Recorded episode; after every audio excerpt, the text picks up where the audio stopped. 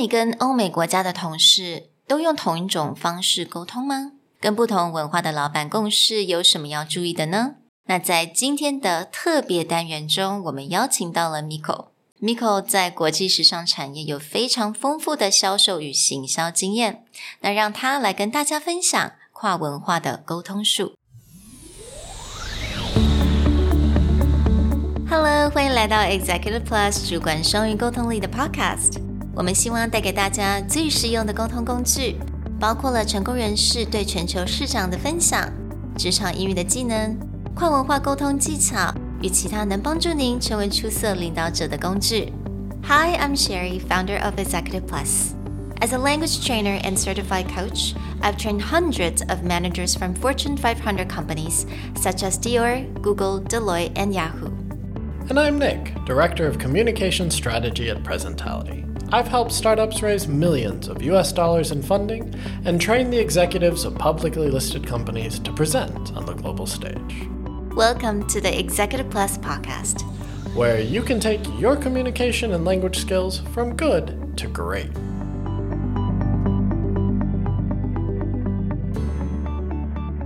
Hello everyone，欢迎来到 Executive Plus 的 podcast。那今天非常的兴奋，因为我们邀请到了一个特别的来宾，他是我的算是一个 long time friend，and it's Miko。Hi everyone，我是 Miko，非常开心今天可以来到这边。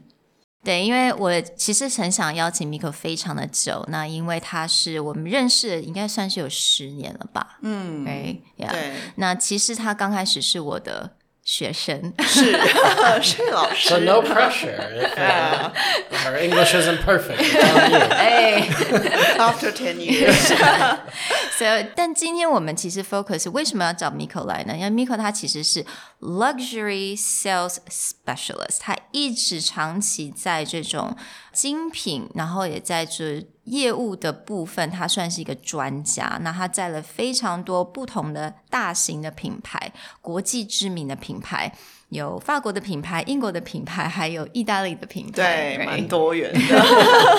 那他一直是在这部分呢，他现在也是一个经理，所以他管的人也非常的多。所以我们今天想要。因为我们一直都是以 communication, right? 沟通力做一个主轴。So today we want to talk about what kind of communication skills that is necessary to survive and strive in the international brands. Welcome, Miko. So I'm just going to start off with the first question. All right. Mm. So what would you say that helps you to be in the positions you are right now over these so many years? I think as a retail manager, I have be respond enough to interact with my boss once mm. and the reason behind and turn into an action plan. Mm. And I think predictive mindset is also important to a manager to adapt to challenges and prevent any risk from happening. And I'm a hands-on leader. I start my career as a warehouse supervisor in luxury fashion brand, then continued as a retail operation manager and end up a business development manager in cosmetics. I believe a dedicated leadership can make me a better manager. And a fully empowered employee will learn to take on new responsibilities and expand their skills, which make them more productive in their jobs. So, Miko, you talk about this predictive mindset mm-hmm. to have as a manager, both working up, say, to your supervisor, but probably also working down when building out your team. Mm-hmm. Could you tell us a little bit more for you? What does a predictive mindset mean? 对我来说，应该是说，坦白说，因为零售产业的变化速度是非常快速的，很多时候在你做了蛮多的决定的时候，其实市场已经是变化的。嗯，所以蛮重要的事情是你自己的某一种心态上是必须要有一点保有弹性的去，不管是在做行动计划，或者是你在。应变的时候，你必须要对应很多不同部门的同事，嗯、甚至沟通你的主管，或者是带领你的团队的时候，你都要能够有这样子的心去包容。市场的改变跟同事们在接受的这个程度里面的一个认知，然后很快速的带领你的团队去往这个方向走的时候，我觉得自己的心态掌握是一件非常重要的事情。那 Do you have any specific example that um you have encountered in the past where the market is changing? Just like you said，你说市场在改变，但是你必须要去包容这个改变，但是你也同时间你必须要跟你的上司或者你的 your staff 去沟通。Um, so and I, as you said，在 cosmetic 这个 environment，它的变动很快。是，I think it's because of the COVID。You know，世界变了太多，这个零售产业也变化到一种你没有 相对应的人流到到你的到你的品牌来消费的时候，其实你在做再多的策略、再多的发想，其实某一种程度好像没有什么太大用处的时候，你必须顺应这个时势去发展所谓的 e-commerce。但是当发展 e-commerce 的时候，其实某一种程度对于做 retail 的人来说，其实是有一个。抗拒感的，因为觉得是一种 conflict 吧。但实际上，对于品牌来说，我们是这个 brand 发展这个 e-commerce 变成这个趋势，加速了这件事情的进行的时候，我们在心态上面要去接受的，它等于是多了一个通路，多了一个机会点，让 online 的客人可以去拥有这个品牌的商品。那对于 offline 对 retail 来说，其实我们可以把握的是什么？就是 service。因为 online 的人买完商品，或是对他对这个商品有任何的兴趣的时候，他知道你的通路在哪里的时候，they are more welcome to your counter to try on. Then that's your opportunity. 嗯，so to really see that opportunity, even though things have changed. Yeah, but you have to convince your colleague, believe that e-commerce is one of the chains, but not your enemy.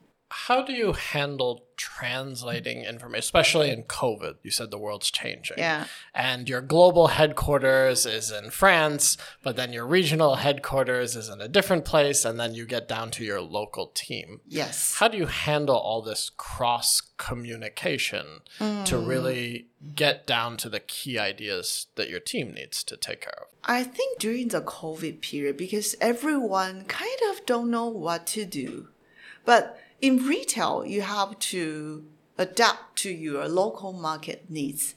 So I have to let central, you know, those people who works in Paris know what you need. So you have to kind of like keep communicating and trying to let them understand you. Sometimes you have to provide some numbers to prove, oh, this is what we need. For example, what I do these days is to kind of like development our client management this kind of program to support the business because 对应的这种顾客关系维护，我们需要是截取这个 data 从系统。Yeah. 就是说，嗯，当我们去跟他说东西的时候，我们要告诉他，我们改变这样做的原因，是因为我们希望创造更多的生意机会，mm -hmm. 所以我们需要他们的支持。Mm -hmm. 所以我觉得应该是说，嗯。 Communication with different people who's from different culture. Just never give up until something you get right. Mm. And I would say that listening to your background, that's really the story, going from like a Italian brand to a British brand back to a French brand, mm.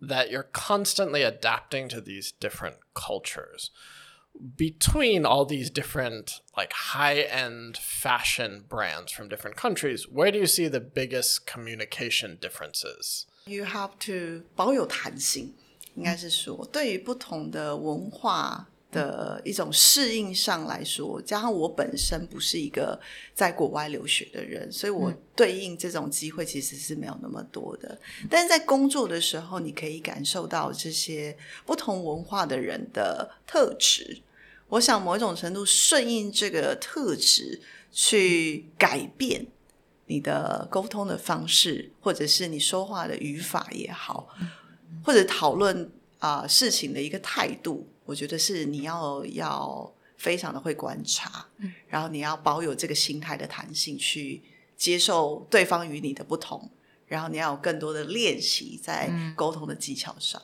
嗯，所以你刚刚说这个观察，你大概通常是花多少时间去观察这种不同文化它的特质？呃，其实有时候从 email 的书信的往来，嗯、其实你就会发现，比如说像是呃英国人写信就比较 gentle 一点，比较 nicely 一点的，more polite，对，more polite 一点。但是如果像是意大利人是比较 direct，他就告诉你、嗯、我什么时候早上。四十一点就寄了一个信给你，我四点要开会，所以我希望你三点给到他这个东西。具体而言，他要一二三四五，他就告诉你，蛮完整的。但是他要给你的时间其实非常短，因为他可能马上就要。但法国人可能就会给你一点空间，告诉你说：“哦，Miko，我想要一个什么东西，那你可不可以在什么时候？可能明天或后天给我。”但是其实里头蛮飘渺的，所以你要在很 politely 的写一个信回去问他说：“啊，请问你说的是 A B C 这样子吗？还是我有哪里没有理解到你？”非常的 polite 的去询问对方。那可能过了一天以后。你才会收到一个信啊，非常感谢你的来信。其实我的意思是，就是你说那样子，又或者是哦，其实有一些不同，我想要的是什么，所以他们会在之后才会告诉你，但已经差不多要 deadline 了。对，嗯，所以这种 like constant double checking and actually provide 你给他就说，哎，你觉得这样对不对？嗯，你刚刚说是不是这样子？Yeah, because sometimes the people asking question is actually they don't know the answer. They kind of like receive the answer from you to discover what they need. Like they just have a general direction, but what they're actually asking is not uh, super clear. Right? Yes, yes, yes. Mm, I see. Okay. And I think um, when we were talking earlier，我们在刚在私下这样聊天的时候，你刚刚讲一个很有趣的一个现象，就是说，虽然你在这种 luxury brands 这么的久，但是其实它 在 cosmetic，也就是这种彩妆嘛，算是彩妆，嗯、是跟在呃服装 couture，它其实蛮大的一种不同、嗯、，right？对，我觉得应该跟组织结构跟品牌的文化其实有蛮大的差异性。比如说像 couture，尤其是在跟。其实老实说，在这种 luxury fashion，就是组织是稍微比较扁平一点的，同事的整个公司的组织架构其实人数没有很多。嗯，那大家对于自己的专业领域都还有应该蛮有信心的吧？应该这样说。所以，其实，在你要大家一起去 co-work 一个新的 project 的时候，我想你要花非常多的时间在沟通协调，嗯，组织大家建立一个。比较适当一点，大家都感觉比较舒适一点的空间去运作。但是 cosmetics 因为它的速度非常的快，每个月都有一些 novelty 的 launch 啊，你有很多的 scheduling promotion，那百货公司的一些额外的一些资源投注的时候，你必须很快速的去反应，去抓住这个市场上的钱的机会点的时候，整个 team 其实。没有太多的时间思考，所以你必必须要在很短的时间里头凝聚一个共识，然后就直接 go 了。所以其实，在坦白说，就是工作的一种合作的协调性，在化妆品是蛮好的，蛮舒适的，对，蛮不同的。嗯嗯嗯。So when dealing with like the speed difference, mm -hmm. when you go into cosmetics and you're working very very quickly, yeah. where do you find the biggest communication obstacles again between say either a global or regional headquarters to you and then to your team because this timeline is very quick yeah so where is it that you spend your the most of your time trying to communicate 可以再理解多一点就是 like for example when you have a new product launch probably the general guidelines for how that should work comes from abroad. Mm-hmm. And then you have to decide how to handle it and then communicate that to your team. Yes. Where do you find the biggest challenges, or what kind of system have you created in order to smooth out that process? 呃，当然，有些时候从总部或者是从 regional 来的一些讯息，其实是一个比较 某一种程度的理想化啦，它有一个很很具体的一个一个一个构在那边。那当然，就对应到 local 市场的时候，其实我们某一种程度的知道可能可以达到，或是可能不能达到。所以，我想最大的一个沟通点，应该是在于我怎么样去转换这个从总部来的一个指令策略方向，怎么样把它转换成一种让。Local 感觉到我可以从这个当中获得机会，这个机会是赚钱的机会点，所以去转换这个语言，其实对于我的工作来说是蛮重要的。有我有一点像是一个管子，去承接国外来的讯息，然后整合并且转换我的语言去给到我的团队。某一种程度，最对化妆品产业来说，嗯、最好的说服点就是说。哎，钱的机会点在哪里？这样子，商业的机会点。嗯嗯。So just a really quick question：你目前在你目前等于说是你 manage 大概有多少个人呢？大概是有两百八十个同事。嗯。So from like retail manager 一直到就是最一直到前面的 beauty consultant 这样子。对。OK，two hundred and eighty。That is uh, not a small task. it's not. Definitely not. And to me, what becomes even more impressive, which you touched on a little bit, is you never actually studied abroad. Yes. Mm. And so I'd be curious for a lot of people, they just assume if I want to work for an international company or some huge conglomerate like you do, I have to have that experience. Yes. But you have very much proved that with the, the right mindset or the right drive, you can pull that off. Uh-huh. So I'd be curious to ask you is in this process of finding these positions, working for these brands, what again what were the challenges that as someone who didn't study abroad that you faced? And how did you find your way to really push through and capture the opportunities? Uh, i think for the people like me never study abroad first of all you have to learn english in different ways that's why i met sherry right but uh I think the working experience, especially my background is all working in the international company. It trains me up is that you have to writing email and you have to join a lot of video conference. So you learn, actually you learn a lot from their conversation. 嗯，但当然，我觉得最重要的是你必须要练习。练习什么呢？我想像我这样的台湾人，蛮典型的台湾人。最大的问题，反而是我们在思考东西的时候，我们会先架构一个中文思考在前面，嗯嗯嗯，然后我们会阐述我们的东西的时候，其实跟老外的思考是有一点不一样的。所以这十多年的训练，我的理解是换位思考，就是对于一个不同文化的人，其实你就站在他的。一个文化特质的背景去思考的时候，其实你会找到一个对方听得懂、建立一个共识的一个方式去去表达。所以我觉得是一个不停的练习的过程，这样子。嗯，Okay. So would you agree that in the communication, language is part of it, but really the cultural and how you communicate, how you talk, that's another, right? Yes. Yes.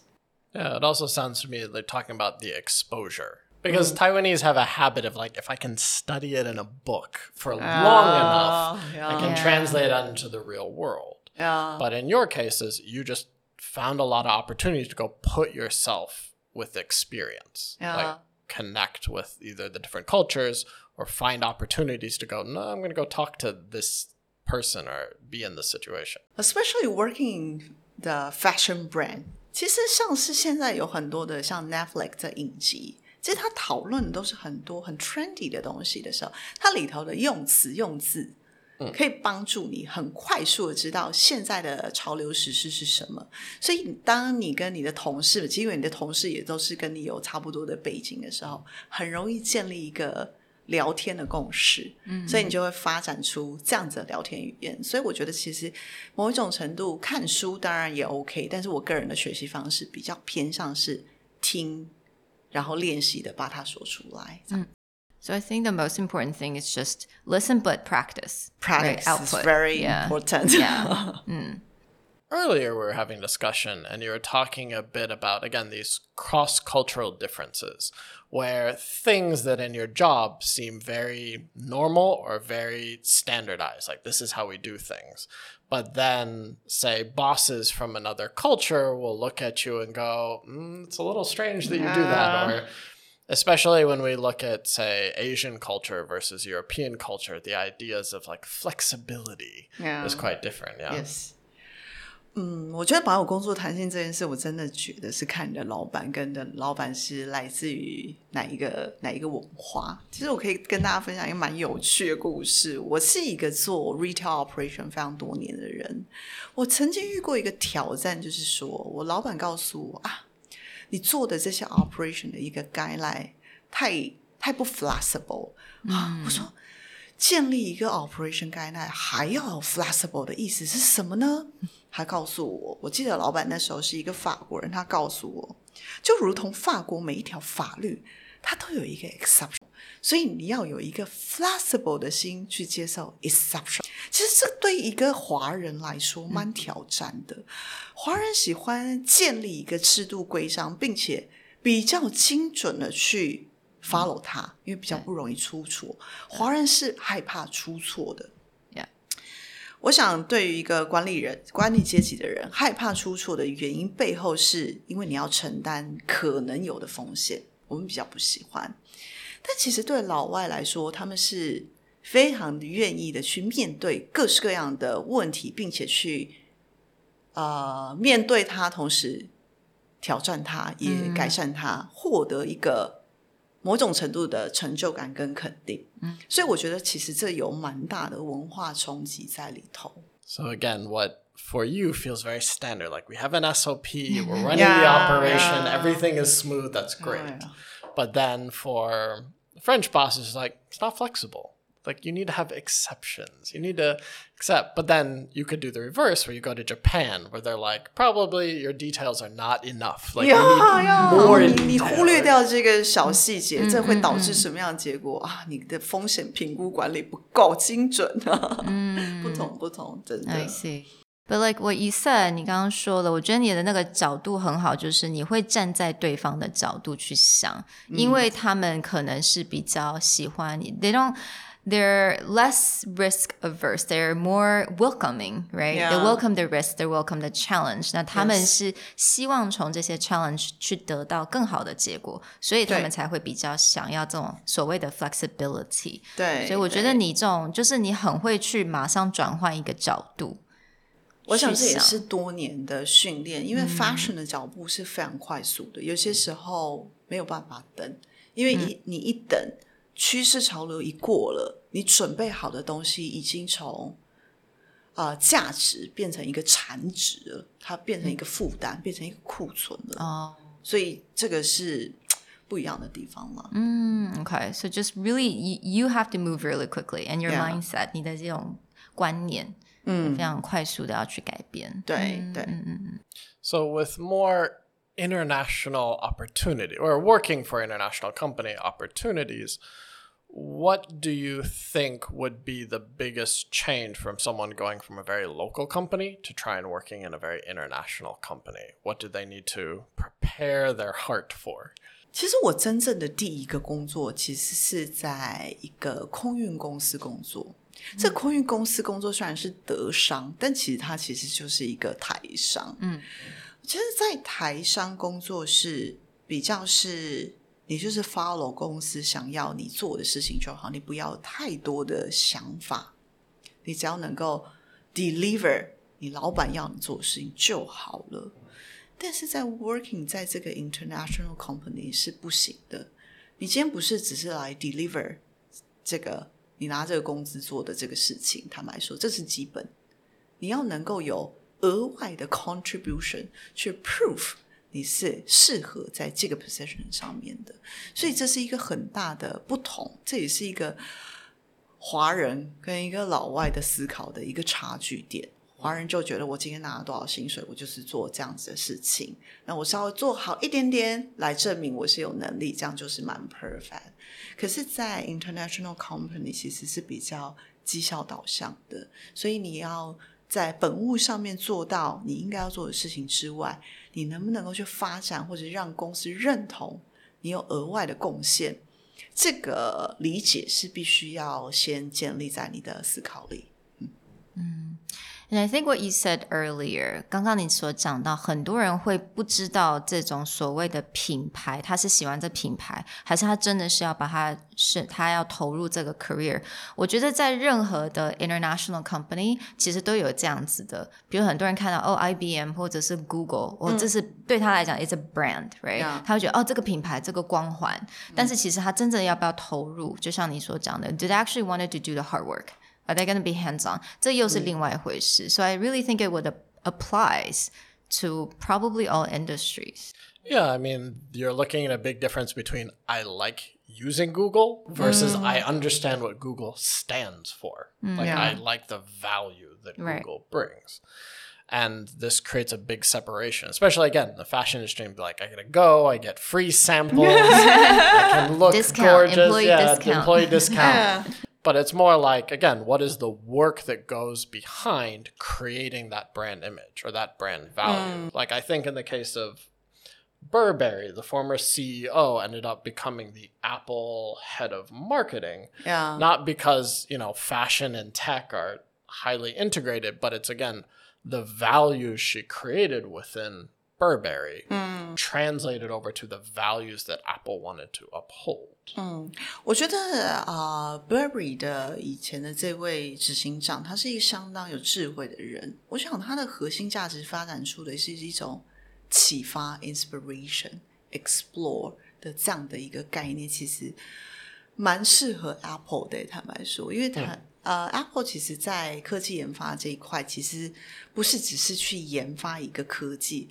而是让科技适合你应用在你的生活的每一个面上，去让你愿意再启发多一点你跟苹果的连接。